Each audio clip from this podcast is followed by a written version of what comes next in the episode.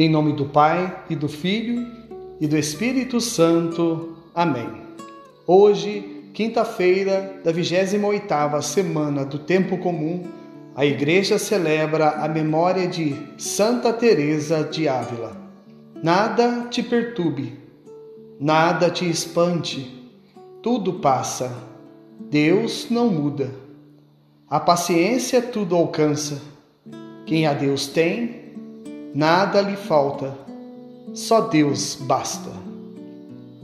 Que alegria poder refletir algumas palavras a respeito desta grande santa e doutora da Igreja. Não podemos confundir Santa Teresa d'Ávila com Santa Teresinha, outra grande santa da Igreja. Santa Teresa nasceu em Ávila, na Espanha, em 1515 e foi educada com modos sólidos e cristãos. Era encantada com a vida dos santos e os tinha como exemplo a ser seguido. Certo dia, já ingressa no Carmelo de Ávila, foi tocada pelo olhar da imagem de um Cristo sofredor. Assumiu, a partir dessa experiência, a sua conversão e voltou ao fervor da espiritualidade carmelita a ponto de criar uma espiritualidade modelo. Teve como conselheiro espiritual São João da Cruz, também doutor da Igreja, místico e reformador da parte masculina da ordem carmelita.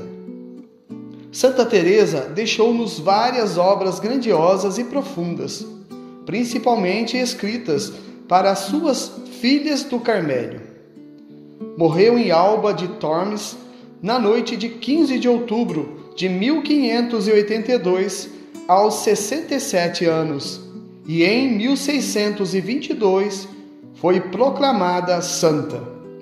No dia 27 de setembro de 1970, o Papa João Paulo VI reconheceu-lhe o título de doutora da Igreja. Sua festa litúrgica é no dia 15 de outubro. O evangelho de hoje encontra-se em São Lucas, capítulo 11, versículos de 47 a 54. Naquele tempo, disse o Senhor: Ai de vós, porque construís os túmulos dos profetas. No entanto, foram vossos pais que os mataram. Com isso, vós sois testemunhas e aprovais as obras de vossos pais, pois eles mataram os profetas e vós construís os túmulos. É por isso que a sabedoria de Deus afirmou: Eu lhes enviarei profetas e apóstolos, e eles matarão e perseguirão algum deles, a fim de que se peçam contas a esta geração do sangue de todos os profetas, derramado desde a criação do mundo, desde o sangue de Abel até o sangue de Zacarias, que foi morto entre o altar e o santuário. Sim, eu vos digo, serão pedidas contas disto a esta geração. Ai de vós, mestres da lei, porque tomastes a chave da ciência. Vós mesmos não entrastes, e ainda impedistes os que queriam entrar.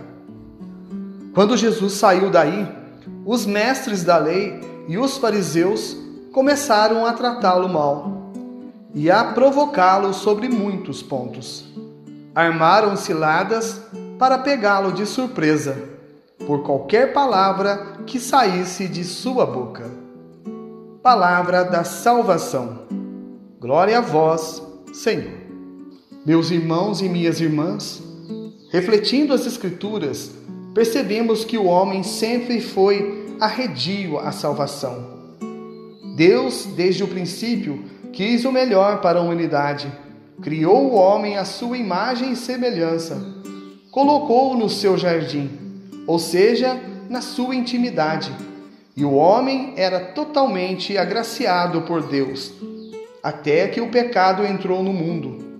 Ali começava a luta do homem contra os desígnios que Deus lhe havia preparado. Mas Deus jamais desistiu de sua criação e por isso falava aos homens através dos profetas, tentando lhes mostrar o caminho certo a seguir. Mas como sabemos, esses profetas de Deus não foram ouvidos e muitos deles sofreram flagelo e foram martirizados.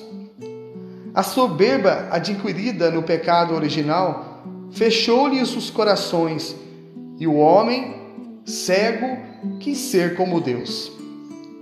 Então Deus mandou seu Filho amado para que o homem finalmente alcançasse a salvação. O próprio Evangelho nos diz que muitos ouviram a Jesus, a semente foi plantada, o reino de Deus foi estabelecido. Mas infelizmente, o Filho de Deus foi rejeitado, sofreu a paixão, foi crucificado e morto meus caros, essa foi a pior tragédia da humanidade. Matar o autor da vida, aquele que tudo criou por amor, o mais puro amor. Mas só Deus é capaz de tirar de um grande mal o bem maior. Sua morte e ressurreição nos trouxeram a salvação, e o homem finalmente restabeleceu sua amizade com Deus.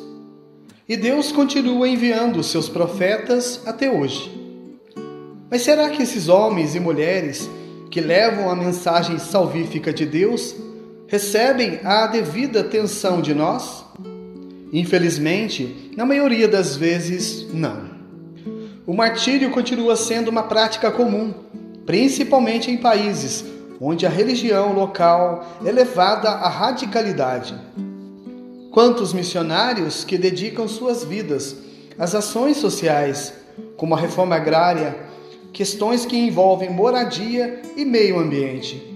Como, por exemplo, podemos citar a irmã Dorothy Stang, a freira da Amazônia, que foi brutalmente assassinada e seu sangue derramado clama pela justiça de Deus.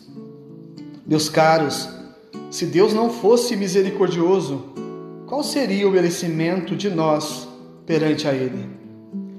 Esta geração não deve ser somente aquela que constrói túmulos para os seus mártires, mas aquela que vai mudar o rumo da história para que a justiça de Deus não recaia sobre nossas cabeças.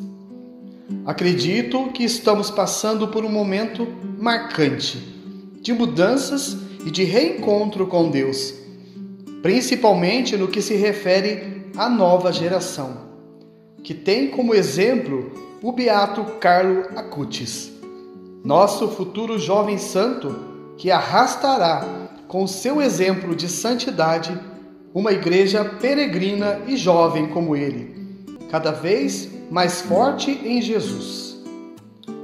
Peçamos à Mãe Aparecida que saibamos ouvir aos profetas de ontem e de hoje e peregrinemos nos caminhos que o Senhor nos preparou. A vossa proteção recorremos, Santa Mãe de Deus. Não desprezeis as nossas súplicas em nossas necessidades, mas livrai-nos sempre de todos os perigos.